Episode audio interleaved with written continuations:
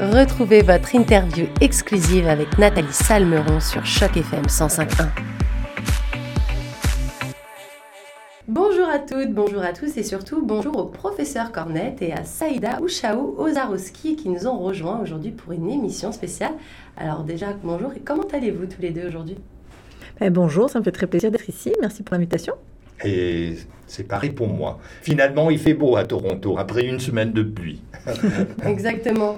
Alors, euh, professeur Cornette, vous nous avez euh, amené Saïda euh, Ouchaou Ozarowski aujourd'hui dans nos studios à Toronto, ici, pour parler du rôle des, documentaires et puis également de son film. Est-ce que vous pouvez nous, nous, en dire un petit peu plus, professeur? Tout à fait. Puisque je suis spécialiste en sciences des religions, je me suis rendu compte que dans les universités, mes étudiants et étudiantes associaient religion, peu importe la religion en question, avec institutions, doctrines, dogmes, et je voulais qu'on puisse communiquer une vision humaine, personnelle, individuelle de ce que c'est la foi, la spiritualité, d'appartenir à une communauté, qu'elle soit juive, musulmane, hindoue, bouddhiste, euh, chrétienne. Or, il faut dire aussi que moi, je suis né en 1950, euh, donc chaque matin, euh, chaque dimanche, euh, je regardais une grande télévision à peu près la grandeur d'un frigo, en noir et blanc, en 1955, disons, et je regardais le monde merveilleux de Disney. Et je me suis rendu compte de la force de frappe de, des films, du cinéma. Et je me suis dit, pourrait-on apprendre les sciences des religions par le cinéma, par les films. Et euh, aussi, je me suis rendu compte de l'évolution technologique sur les campus universitaires. Euh, vous savez, quand vous avez des gens de ma génération, je m'appelle la génération Disney. Mais ceux et celles que j'enseigne sont appartiennent à ce que j'appelle la génération virtuelle, élevée, entourée. Ils ont complètement assimiler la réalité virtuelle. Or, on sait qu'on apprend par les sens, tous les sens. Pourquoi donc réduire l'enseignement des sciences des religions à la lecture d'un livre? Pourquoi pas faire appel à tous les sens? Le sens auditif, le sens visuel, le sens affectif, émotionnel, sentimental.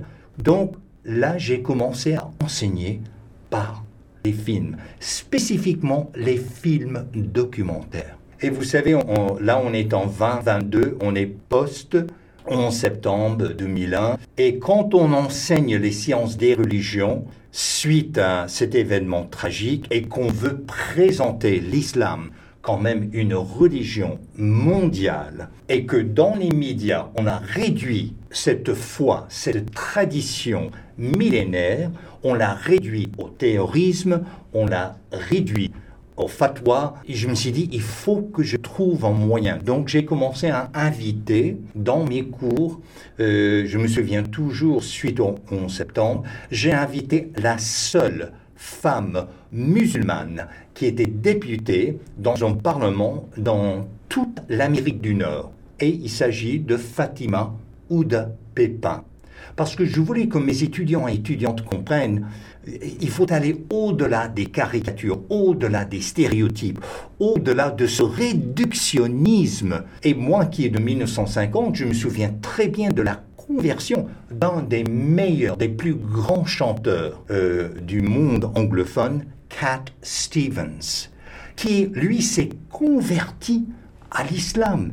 Pour lui, c'était une évidence donner suite à sa musique qui est une quête spirituelle, c'est de s'orienter vers l'islam. Alors j'ai dit, il faut que je leur présente en chair et os des musulmans, des musulmanes qui dépassent, qui qui vont au-delà de ces bornes, de ces barrières, de, de ces suppositions. Mais évidemment, il faut faire appel à tout le monde. Donc j'ai commencé à, à, à présenter des documentaires, présenter des films. Et euh, je me souviens, il y a bien longtemps, j'ai euh, présenté un documentaire sur les soufis, le mysticisme chez, dans le monde islamique. Et c'était une découverte pour mes étudiants étudiants. Mais ça existe. Et, de quelle façon les soufis s'expriment dans les arts que ce soit la musique, que ce soit la danse. Et donc c'était ouvrir tout grand les horizons plutôt que de les réduire. Justement, vous trouvez que dans les médias, de façon générale, la religion musulmane est tout, tout, le temps, enfin en tout cas beaucoup trop caricaturalisée? Depuis le 11 septembre. Et moi, vous, vous le savez, je suis du Texas, je suis un Américain. Si vous écoutiez le discours américain sur l'islam, sur les musulmans, et, et on a réalisé combien de films, et pour débuter cette série, la découverte d'islam par le cinéma, j'ai présenté des films hollywoodiens et la façon qu'on présentait les musulmans dans ces films-là. Je vous donne un excellent exemple. Tout le monde connaît ce film avec Michael J. Fox, Retour à l'avenir. Retour vers le futur. Euh, retour vers le futur. Eh bien, comment commence ce film et comment termine ce film? Avec des terroristes islamiques qui cherchent l'uranium pour créer des bombes nucléaires. Et ça, c'était un, c'était un blockbuster, c'était un des plus grands films. Alors, à quel moment va-t-on dépasser cette représentation du monde islamique hollywoodien? Et depuis euh, l'invasion euh, américaine de l'Afghanistan et de l'Irak, je vous invite la panoplie des films et la façon qu'on a présenté ces gens. Or, il faudrait dire aussi les femmes musulmanes comment les présenter. Et moi, j'habite Montréal, il y a la loi 21, il y avait la commission Bouchard-Taylor, euh, et toute cette question des voiles, des burkas, des hijabs. Et je me suis dit, mais là, il est, le moment est venu que les gens rencontrent en chair et os les femmes musulmanes. Et toute la gamme, pas seulement une, mais plusieurs. Donc, je cherchais une, représentation polyphonique des femmes musulmanes. Et là, j'ai découvert le film de notre invité, Zaïda Ouchaou, à pleine voix. Je n'en croyais pas mes yeux, et encore moins mes oreilles. D'autant plus que ce film ouvre avec une femme d'origine palestinienne, citoyenne canadienne, et qui est lesbienne, et qui, qui assume son identité pleinement comme femme palestinienne, musulmane et euh, lesbienne. en soi, en soi, elle a le droit d'être lesbienne. son choix d'orientation sexuelle n'a rien à voir avec sa religion. Et c'est vrai qu'on a tendance à, penser que les femmes musulmanes sont des femmes euh, qui sont euh, voilées, qui euh, répondent corps et âme à leur mari et qui sont obligées d'aller euh, se marier à un moment donné. Mariage qui peut-être sera forcé. C'est vrai que tout ça, c'est plein de préjugés. Saïda, est-ce que tu, est-ce que c'est quelque chose que tu voulais mettre en avant, justement, couper ces clichés dans, dans ce film et montrer qu'en fait, la femme musulmane, elle ne représente pas juste une petite partie de cette population? Parce qu'il y a des femmes musulmanes qui, qui sont voilées, qui répondent aussi à leur mari, mais comme certaines femmes amiches, comme certaines femmes dans d'autres pays du monde qui sont aussi, pas sous la contrainte, mais on a tous ces patriarcats, ces sociétés très euh, masculines. Et, c'est difficile des fois de faire euh, la séparation entre ça c'est peut-être raciste ou ça c'est peut-être un cliché. Comment vous avez, euh, comment tu as pardon réussi à aborder tous ces sujets dans, ton document bah, D'abord, on va partir d'un constat, c'est que il y a quand même un stéréotype là, qui s'est dégagé depuis un bout de temps. Ah oui. Ah, bon, ok, je peux comprendre que pour la femme qui vient d'un pays euh, où la loi euh, imposée est une loi euh, islamique, la charia, où on impose des règles. On n'a qu'à regarder l'Arabie saoudite. Hein. bon, les femmes sont voilées. En Iran, elles n'ont pas le choix, elles doivent être voilées. c'est imposé, déjà. Donc ça fait et partie. Celles qui le, et celles qui ne le sont pas, elles vont en prison, elles sont tabassées. Enfin bref, on, connaît les, réalités. Là où ça commence à être un, enjeu, je trouve que c'est quand nos pays occidentaux, dit euh, quel qu'il soit, hein, au Canada, donc c'est une chance incroyable parce que c'est un pays aussi où il y a beaucoup d'immigrants. Donc euh, on vient de partout au Canada pour vivre au Canada. C'est qu'on se retrouve avec cette idée euh, que euh, on peut accepter encore le stéréotype. Et bon, évidemment, moi, je travaille dans un média, donc euh, ça, ça, me touche. Bon, le, 11 septembre, j'ai vécu entre les deux continents, entre le Canada et la France. Je l'ai vécu au Canada et ensuite en France, quelques jours après. J'avoue qu'il y a un moment donné, cette idée constante de l'image qui est renvoyée d'une religion incompatible avec ta réalité quotidienne, bah, ça ne fait que donner des munitions à ceux qui veulent en faire des religions euh, justement conservatrices, euh, strictes. C'est toujours une histoire de, de, de, qui vit la religion.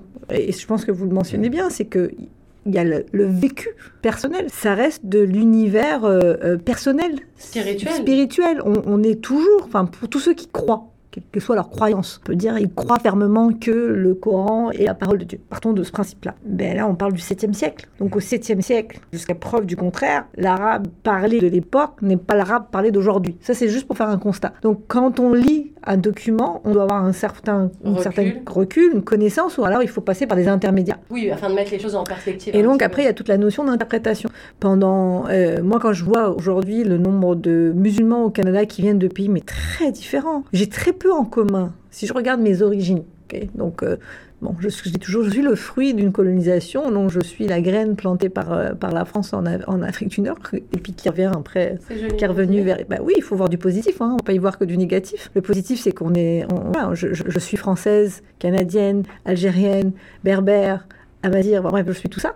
Euh, quand je regarde euh, au Canada ce que j'ai en commun avec beaucoup de gens qui sont musulmans, musulmanes, bah, on n'a pas forcément la même culture d'origine. Et puis même. Euh, la L'Algérie n'est pas le, n'est la Syrie, euh, n'est pas l'Afghanistan, euh, n'est pas l'Inde, n'est pas le Pakistan, n'est pas. Les, les religions se vivent en fonction de là où on, on est et en fonction de l'époque. Donc, je trouve que ce stéréotype de la femme soumise, écoutez, peut-être que quelques personnes connaissent des gens comme ça. C'est fort probable. Moi, je les connais pas. Personnellement, c'est pas celle que je rencontre, ni dans le monde anglophone, ni dans le monde francophone. Je n'ai pas parlé du voile.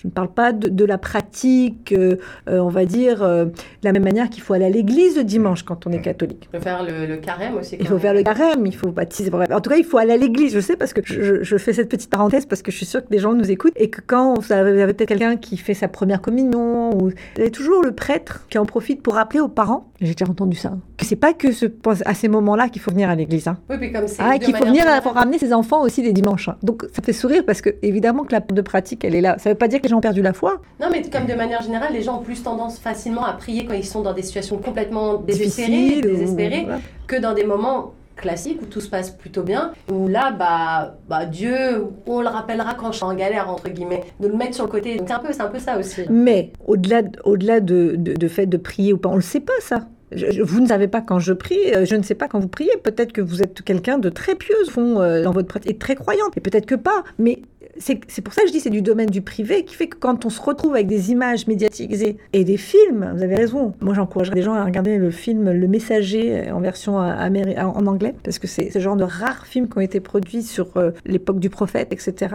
Et il y a une version arabe, et il y a une version avec des Mhm. acteurs arabes, et il y a une version euh, américaine, enfin Mhm. pour, les, pour un public non arabe, euh, avec des grands acteurs. Anthony Quinn a- était l'acteur. qui- Bref, je dis ça c'est parce que il y a une époque où on produisait aussi d'autres choses avant euh, la folie autour des pays d'Arabes et de l'islam. Je sais pas, il y a- il y, a eu un... aujourd'hui on est arrivé à un autre niveau, mais des fois juste le fait de se dire ok, qu'est-ce que j'ai Qu'est-ce que j'ai pour me représenter ce que je suis moi? Moi, en tant que femme, je suis fatiguée de regarder des hommes parler. Ouais. Je, je- je veux juste dire ça. Je veux dire parce que l'industrie, ou les industries de production audiovisuelle, médiatique sont, sont majoritairement des hommes aussi. Euh, Il y a des points de vue et des vécus. C'est pour ça quand je parlais d'objectif, je mentionnais l'objectivité. L'objectivité, elle passe forcément par des individus. Au jour d'aujourd'hui, quand on regarde dans le détail, qu'on prend le temps d'écouter et de rencontrer du monde, il y a des points de vue tellement différents, des vécus tellement différents. J'ai- même rencontré dans mes recherches pour ce documentaire-là euh, un groupe très actif à, à Toronto et euh, euh, la personne qui est derrière, là, derrière ce groupe-là est très très active, c'est un avocat aussi, euh, de musulmans en fait, qui ont une, tous les vendredis,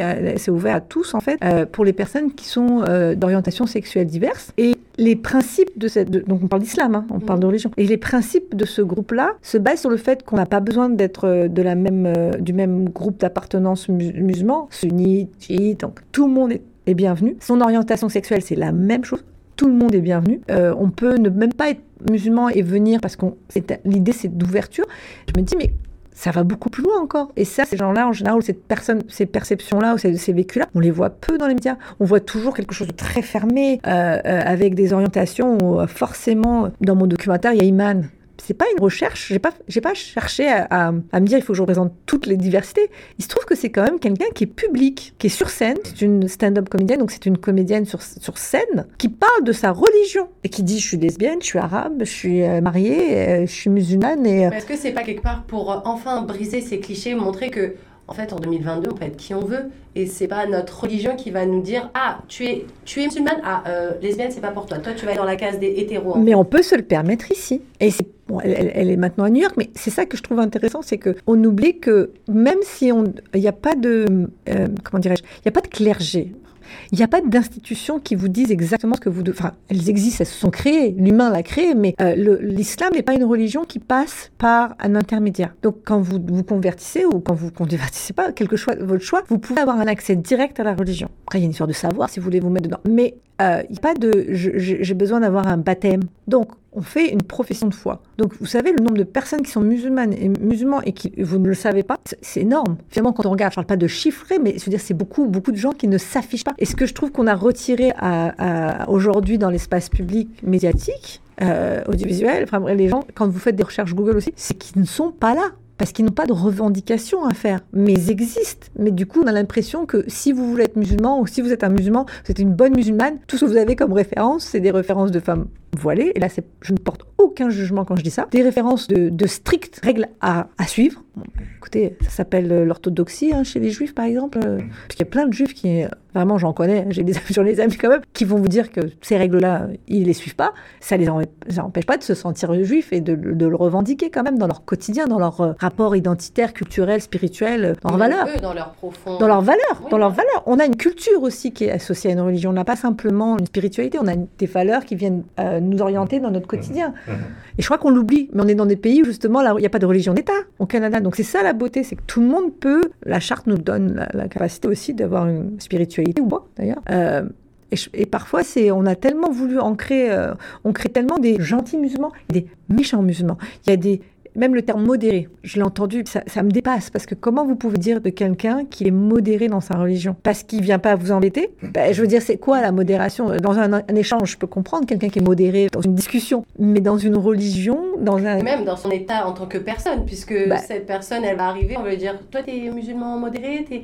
comme si c'était un, petit... Toi, tu laisses boire, euh, toi, toi, tu me juges pas, toi... Mais, mais ça enlève rien au fait que sa spiritualité peut être très intense. Euh, et peut-être que, que l'idée de mettre un bloc contre un autre, c'est aussi une manière de, de s'assurer qu'il n'y a pas de mélange. Moi, je pense qu'on arrive à des... On le sait, on ne va pas se leurrer, hein, je pense, que euh, depuis surtout la, la, la, libération de parole euh, que Trump au pouvoir a permis aux États-Unis, on a bien vu qu'on a bien, on a des, on a des blocs. Hein. les réseaux sociaux nous aident aussi beaucoup là-dedans. On reste toujours dans une orientation comme nous. Donc on est toujours avec. Alors si vous êtes ceci ou cela, vous avez, vous restez dans ce milieu-là, donc vous êtes très sûr de vous à travers votre réseau. Puis vous avez l'impression d'être entouré de plein de gens qui partagent votre idée aussi. C'est ça votre algorithme Instagram. ah bah dès que vous avez un mot, alors c'est fini, vous avez. Donc, mais on arrive à, des polarisations. Et je trouve que bah, en tout cas, c'est pour ça que je pense que j'ai fait ce documentaire-là. C'est parce que c'est très fatigant d'essayer d'expliquer aux gens. Puis, euh, si vous expliquez pas aux gens, bah, vous avez l'impression que vous laissez encore les extrêmes prendre la place. dire vous, continuez à vous ajouter à la polarisation si vous ne dites jamais rien. Parce que les gens voient ça, c'est tout mauvais, puis nous, on est tous les bons. Et, donc, à un moment donné, j'ai fait un film en me disant comment, comment je peux participer à ça en offrant quelque chose d'autre? Je suis fatiguée, je peux pas parler autant que ça à tout le monde.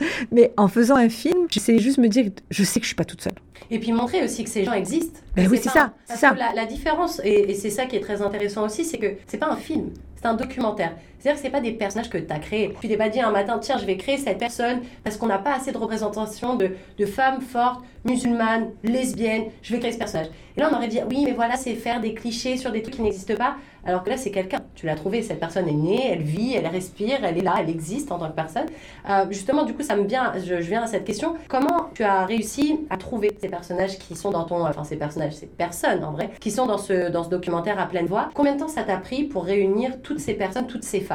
J'ai rencontré beaucoup, beaucoup de femmes euh, à travers ma recherche. Donc, euh, j'ai eu la chance avec l'ONF de pouvoir faire une belle phase de recherche. en fait, avant d'aller en, en, développement, l'ONF fait des études de faisabilité, donc on vous laisse pendant un contrat, puis on vous dit, ben, fais un rapport, fais de la recherche et fais un rapport. Et donc j'ai pu comme ça euh, parler des... Bon, j'en connaissais aussi des femmes quand même dans, dans, mes réseaux, mais j'ai pu comme ça rencontrer des femmes un peu partout au pays. Donc j'ai été à Montréal, j'étais à Toronto, euh, j'ai, bon, moi j'ai pas pu faire tout, mais j'ai fait Vancouver et, Victoria, et j'ai même été aux États-Unis. Il y avait un groupe qui, avait une, qui avait vraiment une influence très intéressante, euh, et ça m'a permis de me rendre compte que quel que soit le niveau de pratique, quelles que soient les cultures et les vécus, il y avait une chose qui revenait à chaque fois, c'était ce ras-le-bol vis-à-vis de la représentation et de la, le stéréotype.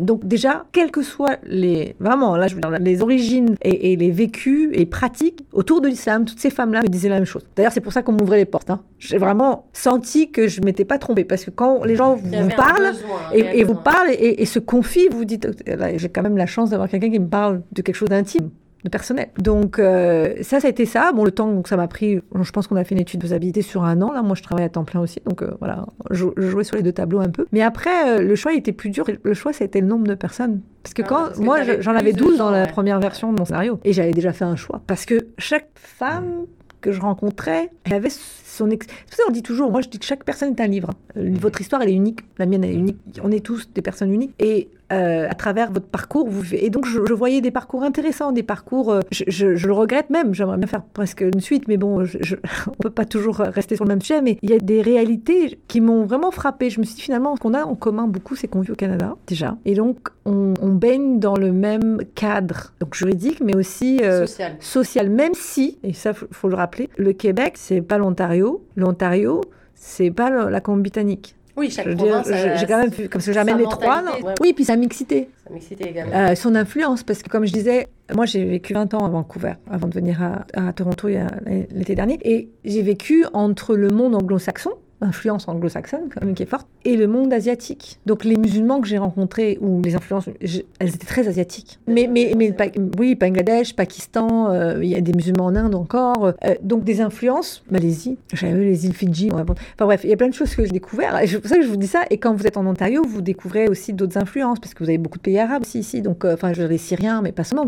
Et quand vous êtes au Québec, vous avez les, les, les, francophones, des pays francophones. Donc vous avez et les Maghrébins, mais aussi les Sénégalais. puis vous commencez à avoir des, des Enfin, donc ça, c'est super intéressant aussi parce que ces parcours et ces vécus, euh, j'ai beaucoup, j'ai encore beaucoup de questions en fait et j'ai pas de réponse pour tout, mais je veux dire, il y, a des choses qui m'interpellent. Par exemple, on voit pas beaucoup de femmes noires musulmanes. Dans la, la représentation. En, général, en général vous, parce que quand on les voit, elles sont forcément somaliennes et voilées. Euh, je peux vous assurer que c'est limitant, comme, euh, parce qu'il y a plein de Somaliennes d'ailleurs qui ne portent pas de voile et qui euh, vivent des vies publiques. Vraiment, j'en ai rencontré une fabuleuse, mais bon, voilà, je n'ai pas pu la voir, mais la New York, qui est top, qui et qui est très pratiquante. Mais on ne le sait pas. Oui, parce que ça reste du domaine du privé. Exactement. Quand on ferme la porte, on ne sait pas ce qui se passe chez les gens. Mais euh, ça vous, vient vous toucher comme c'est représenté. Ce que j'ai compris chacune, c'est que ça vient vous toucher quand vous voyez constamment une image très négative. Bah, c'est cette, cette façon aussi, à mon avis, cette, comme cette envie de devoir montrer, mais vous savez, je suis pas ce qu'on voit dans à la télé, je suis pas, je suis plus que ça. Je suis plus que, que quelqu'un qui va regarder euh, du plutonium ou de l'uranium pour faire une, une bombe comme dans ce film euh, au début. Je veux dire, c'est plus que ça. Je peux comprendre. au bout d'un moment, le 11 septembre, c'était il y a quelques années. C'était il y a 20 ans Ouais. Mhm. Presque 21. Donc ça fait beaucoup à mon avis. Puis c'est aussi peut-être des femmes de différents âges que tu as pu avoir dans oui, ce... Oui, oui, d'ailleurs. Du coup, il y a des clichés qui sont différents aussi en fonction de l'âge. Euh, des clichés qu'on peut avoir à l'école, des clichés qu'on a sur son, en milieu de travail, des clichés qu'on a quand on attend le métro. C'est différent.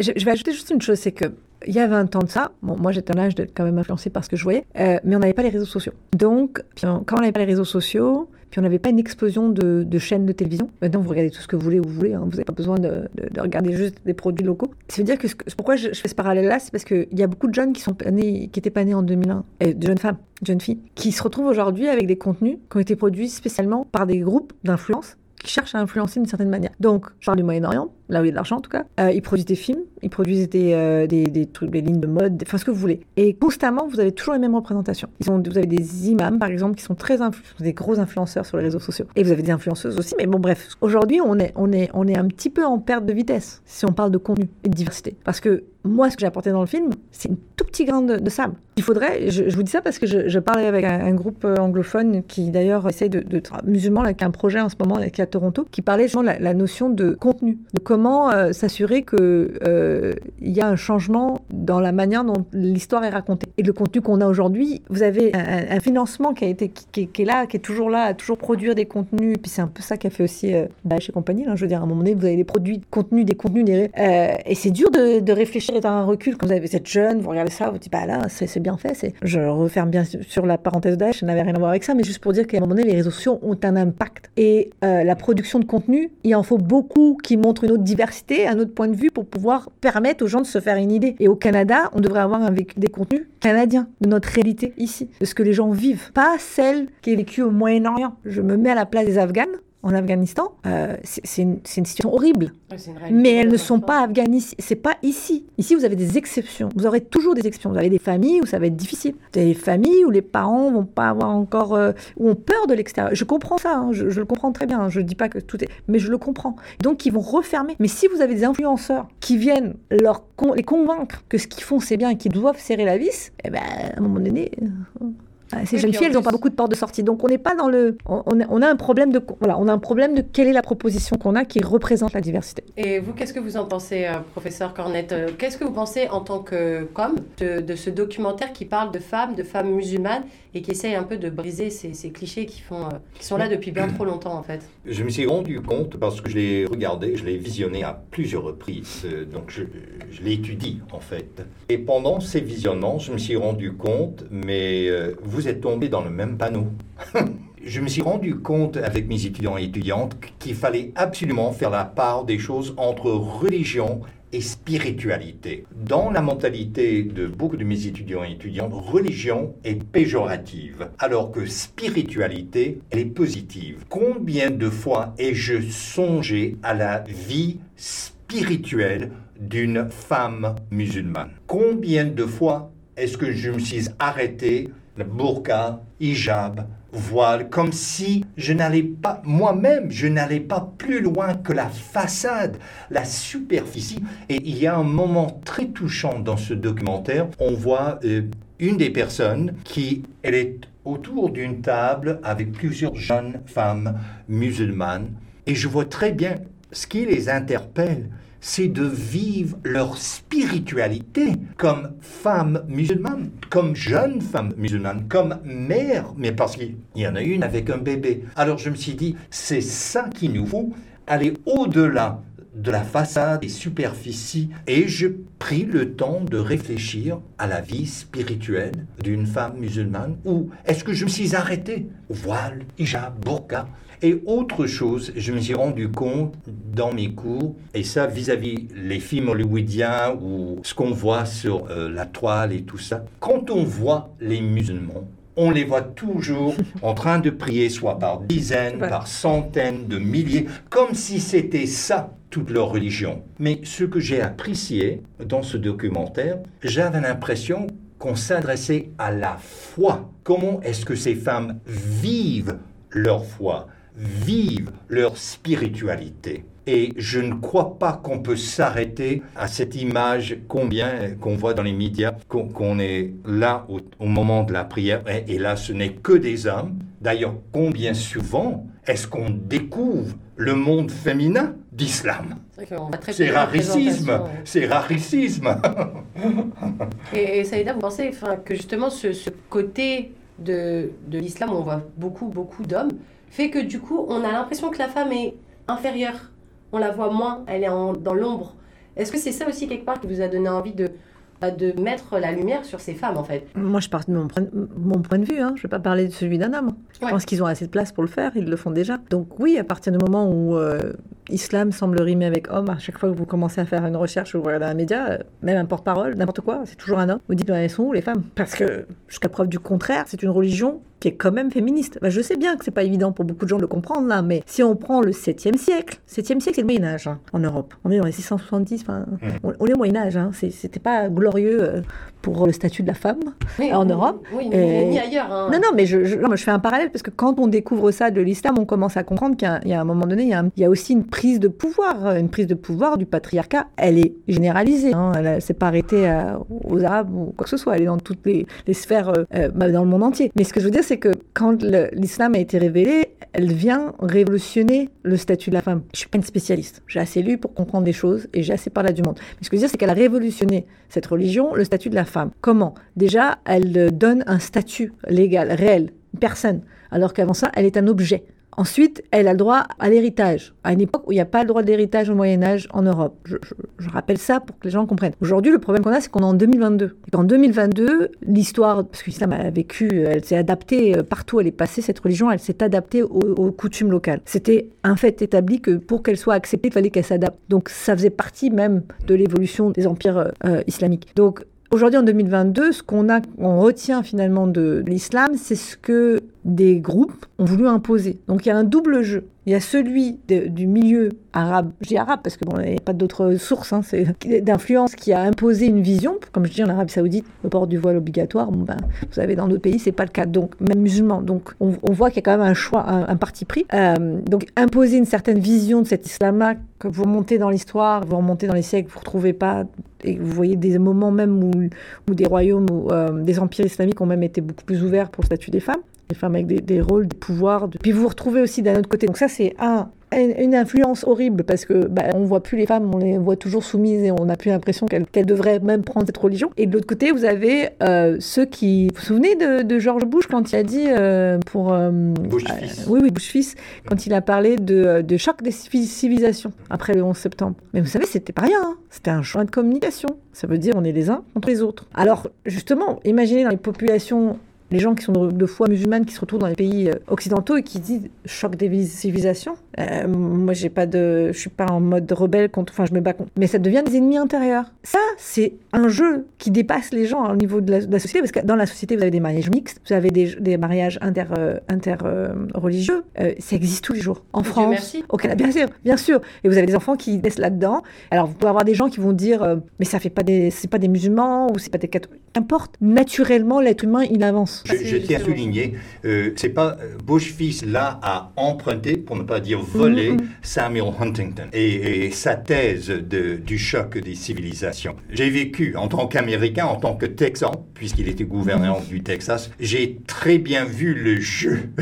de Bush fils, de, prendre à droite et à gauche et de, de, citer des, des, sommités académiques intellectuelles comme Samuel Huntington, le choc des cultures, euh, de l'instrument instrumentalisé pour justifier l'invasion de l'Afghanistan, ensuite la guerre en Irak. C'est une épée à deux tranchants quand, quand on, se sert de, cela. Je, reviens à votre question, mademoiselle Salmeron. Dans ce documentaire, pour moi, le, le grand défi éducatif en sciences des religions, c'est d'humaniser une tradition, une foi, une spiritualité, une religion mondiale comme l'islam.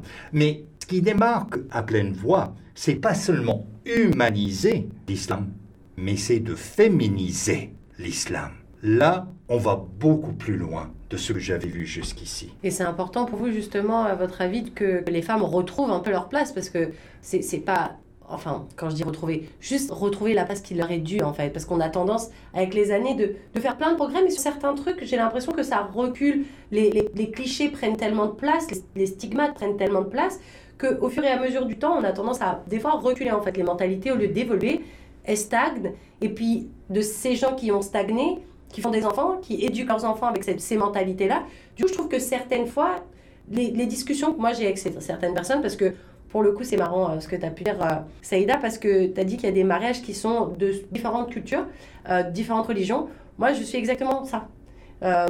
Du côté de mon père, on est chrétien, espagnol, pratiquant. Et du côté de ma maman, ils sont musulmans. Et du coup, je trouve que ce, ce, genre de contexte ouvre un peu l'esprit des gens, parce que déjà, on est au milieu d'une culture à double tranchant, pour le coup. Mmh. D'un côté, moi, j'ai déjà été plein de fois dans des églises, assister des messes, assister à des, à des, euh, des funérailles euh, de ma famille. Et euh, d'un autre côté, moi, je me sens complètement musulmane en tant que femme aujourd'hui, mais c'est pas un choix qui m'a été imposé. C'est un choix que j'ai eu avec le temps, une, décision que j'ai prise quand j'avais 10 ans. Donc en soi, c'est encore un âge où on est enfant, mais il y avait des choses qui, moi, me parlaient plus à ce moment-là. Et je trouve que quand j'ai ce discours avec certaines personnes, ils me disent ça. Ils me disent Ah, mais du coup, quand on est moitié-moitié, on n'est pas vraiment un. Bah si, parce que 50 et 50, ça fait 100 au final. Et, c'est marrant que tu aies souligné ce, ce, truc-là, parce que c'est quelque chose qui, je trouve, prend de plus en plus d'espace. Euh, les gens, soit ils sont très ouverts d'esprit, soit ils ont vécu avec ces clichés depuis tellement longtemps que dans leur tête, c'est la nouvelle norme en fait. On est, on est comme ça, on est, on peut pas être un peu de tout, il faut être soit 100%, mais quand on est 100%, ben on est trop, donc il faut être modéré après. Tu vois, il y a ce truc un peu de, de nuance en fait. J'ai l'impression que les nuances, c'est très difficile à, à accepter en Mais j'ai envie quand même de, de relancer sur une chose, c'est que pour les religions monothéistes, c'est quand même un continuum. Et ça, je pense que c'est un peu ça le, le souci. L'islam n'est pas né de nulle part. L'islam était une évolution. Euh, ben, il y a eu le judaïsme, et puis ensuite il y a eu le christianisme, et ensuite est arrivé l'islam.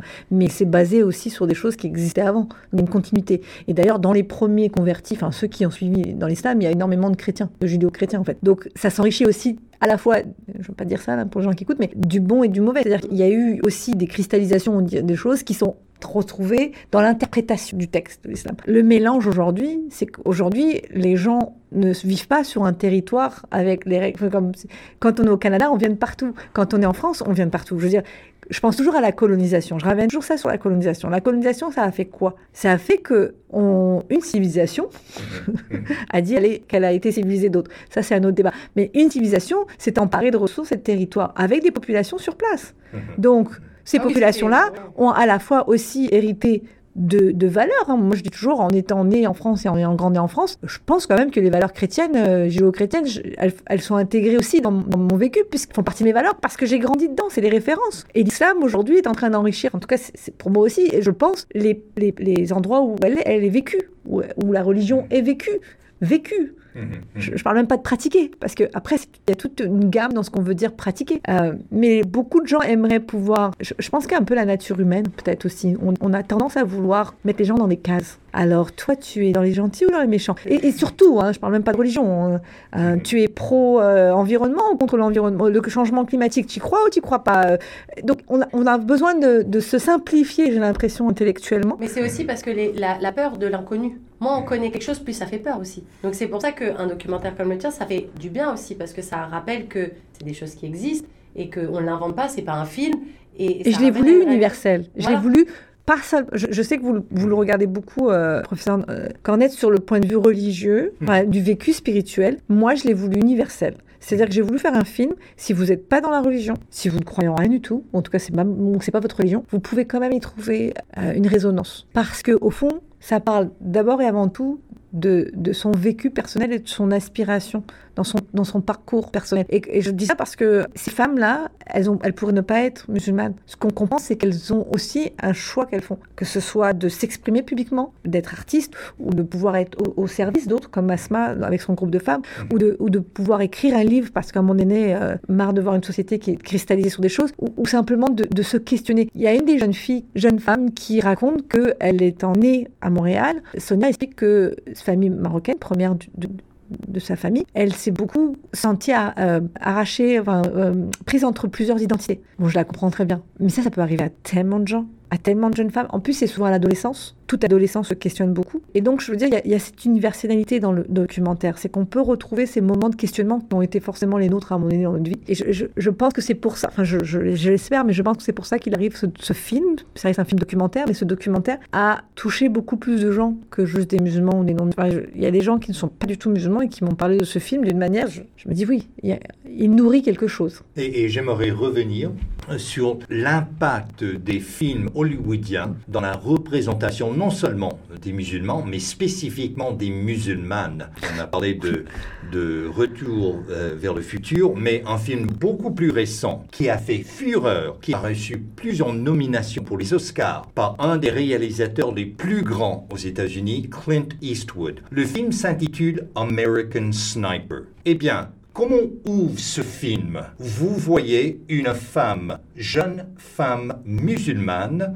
tout habillée et, et qui sort de la maison avec son garçon. En dessous de ses robes, elle sort une bombe qu'elle confie à son petit garçon et lui dit de foncer directement vers les Américains, comme si les mères musulmanes, comme si les femmes musulmanes donnaient naissance à des enfants et les élevaient pour devenir martyrs. Or, j'aimerais qu'autant de gens qui ont vu American Sniper voient à pleine voix, parce que je vous assure, l'impression que ça laissait cette scène qui ouvre le film de Clint Eastwood, on reste là, traumatisé, bouche bée.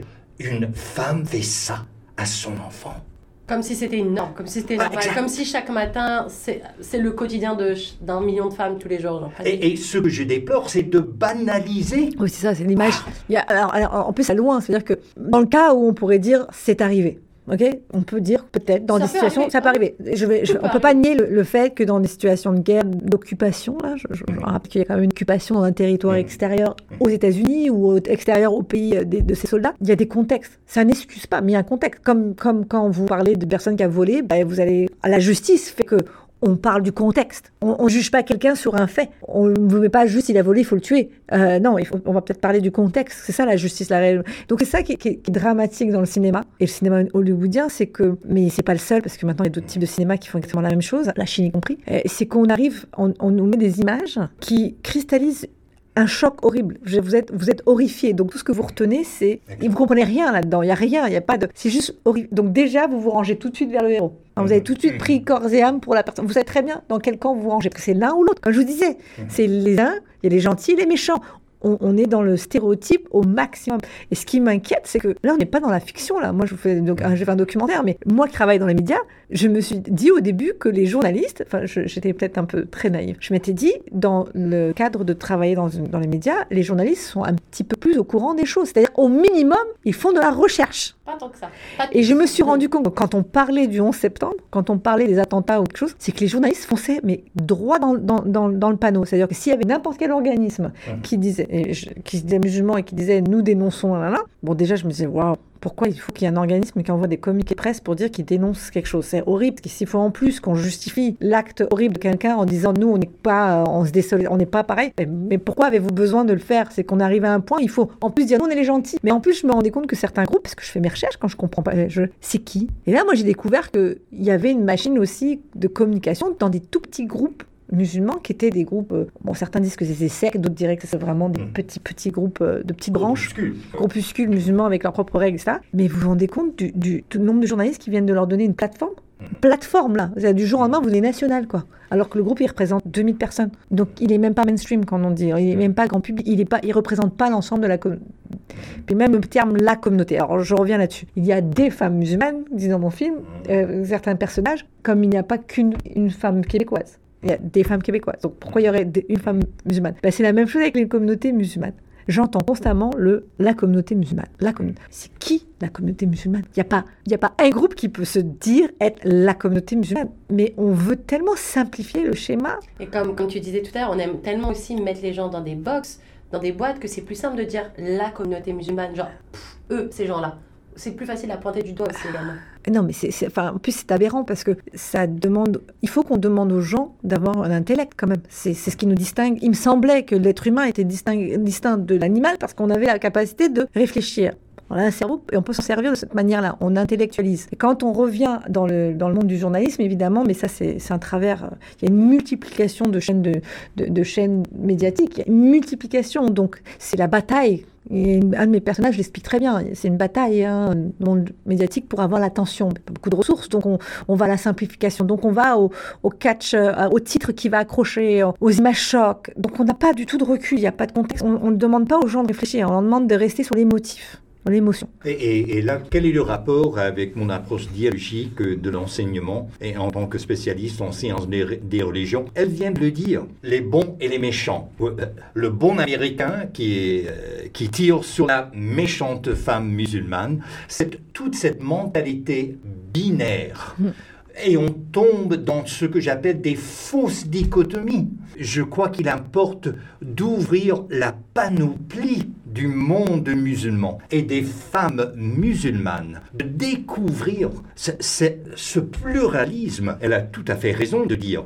Euh, Et que disait le, philosophe théologien allemand, mais plus tard américain, Paul Tillich Et il a publié euh, une monographie que que j'estime essentielle, la théologie de la culture. Or, il, il maintient dans cet essai, et c'est à toute fin pratique, le premier principe de sa philosophie, sa théologie de la culture, c'est que la religion est la substance de la culture, la culture est la forme de la religion. Et j'invite l'auditoire de Choc FM de méditer, de contempler les implications de ce premier principe philosophique. Or, quand on rencontre, comme elle a sûrement rencontré, des musulmanes indonésiennes, comme moi j'ai rencontré, leur culture et leur religion musulmane est bien différente que celle du Maghreb. Mais on parle d'un espace géopolitique, mais, il existe à l'intérieur du monde islamique plusieurs espaces géopolitiques très très variés, très très différents. Donc faire la part des choses au lieu de généraliser, et je crois que c'est ça qui fait qu'on tombe dans cette approche combien réductrice, binaire, de fausse dichotomie, qui ne rend pas justice à la réalité, à la variété, au pluralisme. Mais j'aimerais revenir sur la spiritualité des femmes musulmanes. Un des moments forts, saillants même pour moi dans ce film, c'est l'artiste l'artiste euh, qui, qui, habite la Colombie-Britannique, Mademoiselle Hack. Oui, Farine Hack. Et, et, moi, je suis critique d'art, commissaire, et je me suis dit, mais c'est pas possible. Elle mène une quête spirituelle en tant que femme musulmane par l'art contemporain. Elle veut se l'approprier, non pas comme ses parents. Elle, elle, dit à plusieurs reprises avec une sérénité, avec un calme, c'est désarmant de l'écouter. J'étais dans une petite communauté musulmane euh, en Ontario et on était tissés serrés, on s'aimait. Mais là, j'ai pris la décision d'aller dans l'art contemporain et à quel point c'était un défi pour ses parents qu'elle devienne artiste. Mais j'invite l'auditoire de Choc FM de découvrir l'art de, de Mademoiselle Hack parce que elle, c'est l'avenir de l'islam. Elle, c'est l'avenir du féminisme parce qu'elle vit à sa façon, par son art, elle mène une quête spirituelle. Et c'est la découverte de soi-même. Qu'est-ce que ça veut dire d'être femme et d'être voilée ou dévoilée? Et on le voit par des extraits dans le film à pleine voix. Et du coup, je me demandais, Saïda, quelles ont été les réactions des femmes quand elles ont vu euh, le documentaire, les femmes qui sont dans ce documentaire? Elles ont tout apprécié. Donc pour moi, c'était le plus gros pari parce que je savais que j'avais une énorme responsabilité de m'assurer que leurs paroles et la manière dont je la portais euh, respectaient leur sensibilité et que ne se sentent pas utilisées. Parce que le problème qu'on a, déjà, je vous parlais du journalisme, donc les médias, on prend très rapidement une entrevue, on la met en nom, bref, les gens n'ont pas du tout... C'est très facile aussi de, de, encore plus maintenant, alors on a accès à beaucoup de techniques de post-production de faire dire à quelqu'un quelque oui, chose bah, tout à fait. sortir de leur et, et c'est ça le pire. Vous avez tout à fait raison. Et d'ailleurs, dans le film, quelque chose dont j'étais très consciente dans le montage, euh, quitte à épurer parfois les paroles, mais en sachant quelle était l'essence principale. Mais épurer, c'est pas dans le sens où j'enlève euh, tout ce qu'elles ont dit, c'est juste m'assurer que l'essence du propos est bien ceci. Je sais parce que je, je ne sais pas si moi j'aurais accepté. Donc, je parle d'une approche de quelqu'un qui vient me voir et qui me fait cette approche-là, parce que on parle d'une religion euh, qui cristallise. on a bien compris, mais aussi il y a des dangers de, euh, de, parler publiquement, de, de, se montrer, des dangers parce que si euh, la religion euh, catholique, enfin le christianisme, ça date de 2022, c'est pas le cas de, de l'islam, c'est dernière. Et puis en plus, dans les pays musulmans, au jour d'aujourd'hui, il y a de plus en plus de strict et moins en moins d'ouverture. Mmh. Et il y a eu une époque où c'était plus ouvert, mais on est passé en marche, en marche arrière dans beaucoup de pays, de ces pays-là, pays musulmans. Donc forcément, ça peut être mal compris. Maintenant, je, je voulais aussi que ces femmes-là se sentent sécurisées, que cette parole-là ne soit pas dangereuse pour elles. Après, elles ont tout assumé le fait qu'on ait fait le film ensemble. Mais euh, oui, j'ai beaucoup pensé. Ça m'a beaucoup habité sur la manière de m'assurer qu'elle soit satisfaite du film. Mon premier public, c'est elle. Bien sûr, je pensais à d'autres personnes, mais c'est elle d'abord qui devait être satisfaite du film. Et, je, me permets de, citer le, le, psychiatre et un cofondateur de la psychanalyse, Carl Jung. Lui a fait ses premières études, son premier diplôme en théologie. Euh, puisqu'il était fils d'un pasteur protestant suisse, Carl Jung parlait des archétypes d'un côté et de l'autre côté de la conscience collective. Pourquoi importe-t-il de voir un documentaire comme À pleine voix? D'abord, il y a un danger bien présent, bien réel, qu'on a des archétypes de femmes musulmanes grâce aux films hollywoodiens. Deuxièmement, dans la conscience collective, et on le voit, la conscience collective a micro ouvert avec les médias sociaux. Regardez dans la conscience collective la façon qu'on parle des femmes musulmanes. Donc, il y a autre chose dans les propos de mademoiselle Hack dans le film à pleine voix quelque chose qu'il faudrait écouter et réécouter. Elle dit, vous savez, dans une communauté d'immigrants, d'immigrantes, il y a tendance à ossifier. Tout à fait. Il y a tendance à figer. Or, et ça je le dis comme spécialiste en sciences des religions, une religion est organique. Elle évolue, elle développe, elle change. Et euh, mademoiselle vient de dire, mais l'islam est différent selon les pays. Pourquoi? Mais quel est le principe anthropologique? C'est que la religion s'accommode. Il y a l'accommodation, inculturation. Et ça, donc, il faut être bien conscient de ces enjeux anthropologiques et psychologiques quand on présente des archétypes de femmes musulmanes et quelle est, en est la représentation dans la conscience collective. On a figé islam, on a ossifié les femmes musulmanes. C'est marrant quand vous dites ça parce que là, bon, je vais pas faire une pub à Disney, mais bon, je vais faire une pub à Disney. Il y a une nouvelle série qui, vient d'être lancée qui s'appelle Miss Marvel. donc c'est la première héroïne, bon, c'est une adolescente quand même, musulmane. Et c'est clairement identifié qu'elle est musulmane, en famille musulmane, etc., traditionnelle un peu. Indienne, il me semble euh, Pakistanaise. Pakistanaise, ouais. Pakistanaise. Mais évidemment, euh, ça me fait rire parce que l'actrice, euh, la jeune actrice, est de Markham, donc Ontario. Donc on est vraiment dans le contexte canadien. Je veux dire, quand je regarde ça, je me dis. Mais j'ai un collègue qui a fait une remarque quand on parlait de la série, et il m'a dit c'est très stéréotypé, j'étais un peu mal à l'aise. Et en fait, je ne vais pas vous ouvrir le débat, mais je me suis rendu compte, je me suis dit, mais, non, en fait, ça dépend de son vécu. Moi qui ai vécu dans une famille culturellement nord-africaine, avec des parents traditionnalistes, enfin, traditionnels et musulmans, c'est certain que j'avais pas les mêmes règles qui s'appliquaient à moi qu'un garçon. C'est sûr qu'il y avait une crainte qui était vraiment différente. Et donc, ça m'a fait sourire parce que moi, quand je vois une série comme ça, je me dis, on est en train de. Disney le fait, là. On ouvre quand même une diversité. Il y a de la nuance. On peut ne pas comprendre si on vient d'un univers euh, occidental où on a toujours des super-héroïnes qui pouvaient s'habiller comme elles voulaient ou qu'elles pouvaient sortir quand. bref, qu'importe. Mais sur le, sur le principe, je trouve que ça représente le vécu mhm. de plein de jeunes filles. Quand Farine explique que il y a eu un petit choc dans la famille.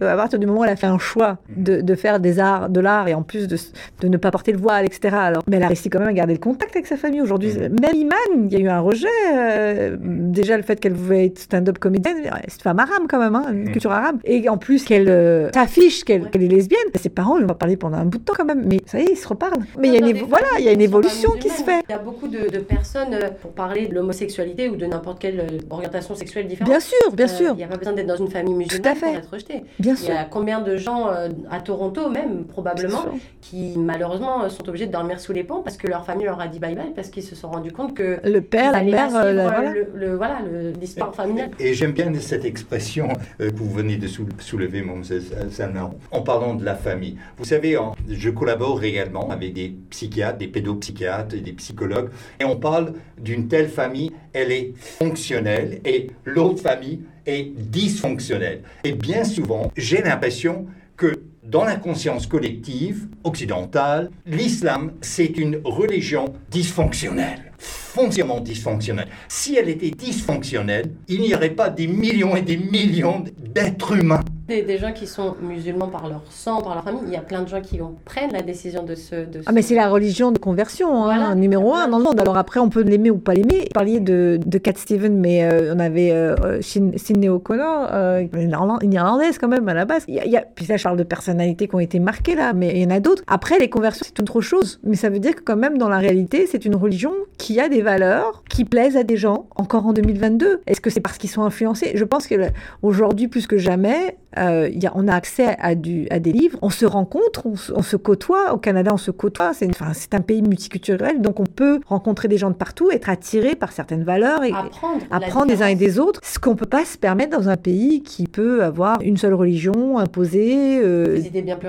Les hommes et les femmes, on n'est on, pas dans les mêmes lieux. Parce que c'est ça aussi, la femme musulmane, en général. Si on l'imagine toujours dans un lieu fermé, donc on commence à la stéréotyper, elle peut pas sortir. Sauf qu'au Canada, les jeunes filles ou les femmes vont travailler, prennent les transports en commun, gardent leurs enfants. Enfin, je veux dire, je veux dire ça pour sourire, mais en gros, vous avez. Moi, mes enfants, ils ont été gardés par une femme d'origine pakistanaise. Absolument pas euh, visiblement euh, pratiquante, si on parle de ça. Elle n'avait pas le visiblement pratiquante. Sauf que, femme formidable, qui chaque, dans l'année faisait le ramadan. Alors, ils étaient tout le temps dehors, même l'été. Et moi, je la regardais, je me disais, mais comment tu fais? Tu as une cinq enfants, euh, tu es tout le temps dehors, tu les fais marcher. Elle rigolait tout le temps. Voilà une représentation qu'on voit peu. La femme heureuse de pratiquer. non, mais en plus, vraiment, heureuse, mais aussi qui peut offrir des valeurs de, d'ouverture, de sport, de partage. de partage. Et ça me fait sourire parce que j'ai jamais fréquenté de Pakistanais en, d'origine pakistanaise en France. J'en connaissais pas, à part si j'allais au restaurant. Enfin, qu'il y avait un... mais, mais, mais on est au Canada dans la chance qu'on a, c'est qu'on a quand même une grande diversité de cultures et les gens se côtoient et des fois ils oublient. Ils restent persuadés que la femme musulmane, c'est forcément une femme avec un voile. Et j'ai rencontré des femmes voilées qui m'ont. Si j'avais le moindre euh, doute sur ce que ça voulait dire d'être femme voilée, vivre sa vie, là, je, elles m'en ont mis plein la tête. Elles m'ont montré vraiment que ça n'était absolument pas un danger pour elles. elles. Elles ne voyaient absolument pas ça comme étant quelque chose qui les empêchait de faire n'importe quelle carrière, n'importe quel choix. Pas un de se marier avec qui elles voulaient, si elles voulaient se marier. Il y a des célibataires aussi dans tout ça, il y a des gens qui assument. Donc voilà, il faut, il faut faire très attention parce qu'on a tellement d'autres choses à vivre que de rester cristallisé sur une religion. Euh... Je pense que le monde actuel nous a prouvé aussi qu'on n'est pas maître vraiment de notre destin. Il y a des pandémies qui peuvent arriver. Et une pandémie, euh, elle ne te demande pas si tu es de religion musulmane, chrétienne, non. ou peu importe en fait. Donc, euh, elle n'a pas les frontières non plus. Elle n'a pas, pas les frontières. Exactement. Donc euh, il faut se rappeler qu'au final, on est un être humain en tant que tel. Sur cette terre, on partage la même terre. Et on n'est pas obligé de partager la même religion pour vivre ensemble. En fait. Et, et j'aimerais revenir sur cette question d'être une religion fonctionnelle et non oui. dysfonctionnelle. Jamais est-ce que l'islam aurait pu devenir une religion mondiale si elle ne savait pas comment intégrer, et là je cite quelques pays, des millions de Chinois actuellement persécutés dans la République de la Chine, des millions de, de gens dans ce qu'on appelle la Russie, des millions de gens, non seulement en Afrique du Nord, mais dans l'Afrique au-dessous du Sahara. Ça, c'est très très important. Il faut se rendre compte à quel point l'islam est fonctionnel. En Europe, en Europe de l'Est et, et, puis en Europe, l'ancienne Yougoslavie, ou l'Albanie encore. Elle est une religion non seulement fonctionnelle, mais polyvalente. Pour que vous, vous avez attiré au cours des siècles des millions de personnes je vais changer le paradigme. Je suis de très près ce qui se passe en Inde actuellement, puisqu'il y a un parti politique hindou nationaliste. Et nous, les musulmans sont des agresseurs et les autres sont les victimes. J'invite l'auditoire de Choc FM de s'informer de ce qui se passe à la minorité musulmane actuellement Inde. C'est très important. L'Inde a la plus grande minorité musulmane dans le monde entier. Et une fois, j'ai projeté un documentaire à mes étudiants et étudiantes parce que dans leur esprit, dans l'esprit occidental, le bouddhisme c'est la paix. Or, je leur ai montré ce qui se passe avec un moine bouddhiste nationaliste dans Myanmar. Or, parce que ma spécialité, c'est le rapport entre religion, culture et politique et le paradigme. Et on est tout à côté. Regardez ce qui se passe avec les évangéliques blancs et le parti républicain aux États-Unis. Parce qu'on peut instrumentaliser toute religion, pas uniquement l'islam. Les évangéliques, l'hindouisme et, et, le bouddhisme. Et là, c'était très difficile pour mes étudiants et étudiantes parce que dans leur esprit, le bouddhisme, c'est la paix, Oui, c'est c'est la vrai. sérénité, c'est la- l'amitié, la, bonne entente. Mais j'aime poser des questions éthiques et morales euh, à mes étudiants. J'aime surtout qu'ils réfléchissent sur nos préjugés, nos présuppositions. Et c'était difficile de leur montrer ça. Mais un documentaire de, moines bouddhistes au Vietnam qui se sont allumés et qui se sont brûlés vifs. Et je leur ai posé la question, vous, pour vous, le bouddhisme n'est pas violent. Quand on fait ça, même si c'est à soi-même, est-ce que c'est moins violent?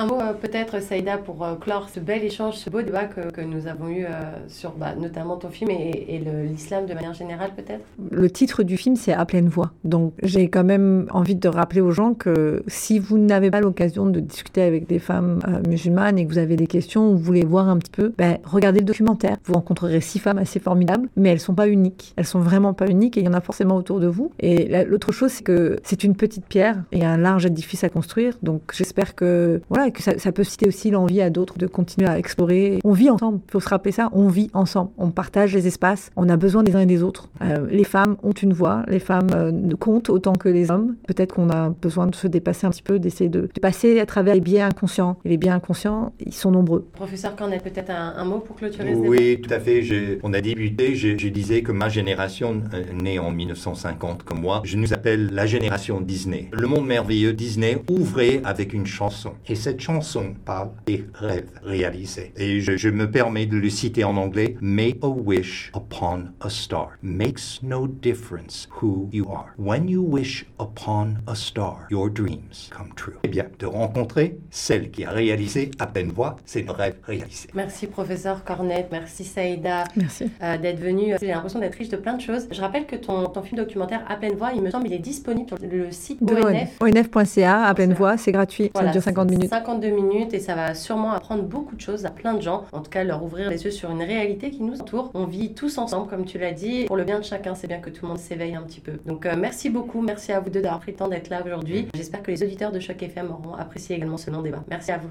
Merci. Merci.